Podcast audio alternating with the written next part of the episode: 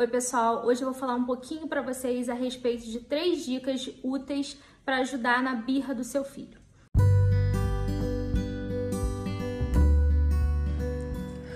Oi, meus amores. Eu sou Érica Brandão e esse é o podcast Educando sem Culpa. A dica número 1: um, pense o que o seu filho está precisando neste momento. Assim que as crianças começam uma crise de birra, ao invés de você tentar intervir imediatamente, imagine um pouquinho o que, que o seu filho está precisando. Será que ele está com sono? Será que ele está com fome? Será que ele está se sentindo sozinho? Será que ele está cansado?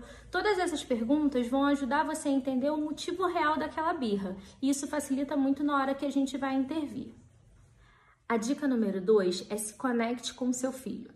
Por que, que eu falo isso? Porque quando a criança está no momento de birra, ela está no momento de descontrole emocional. Não vai adiantar nessa hora você tentar explicar ou ensinar qualquer coisa para ela.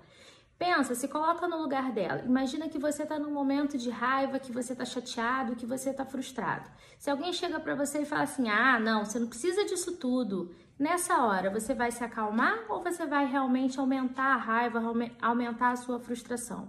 Então a segunda dica é se conecte. E a terceira dica é ajudar o seu filho a se acalmar. Quando a criança está no momento de birra, ela está te pedindo ajuda, ajuda também para conseguir voltar à calma. E se você enfrentar essa birra também com descontrole, a criança não vai aprender nunca a se acalmar.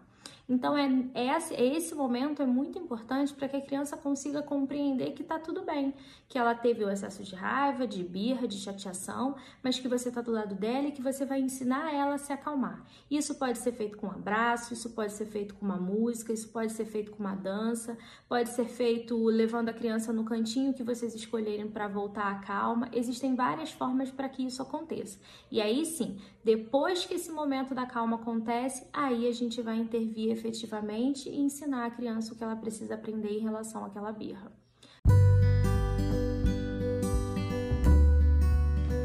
Esse episódio foi útil para você? Então, compartilhe ele com alguém e eu te espero na próxima segunda. Beijinhos!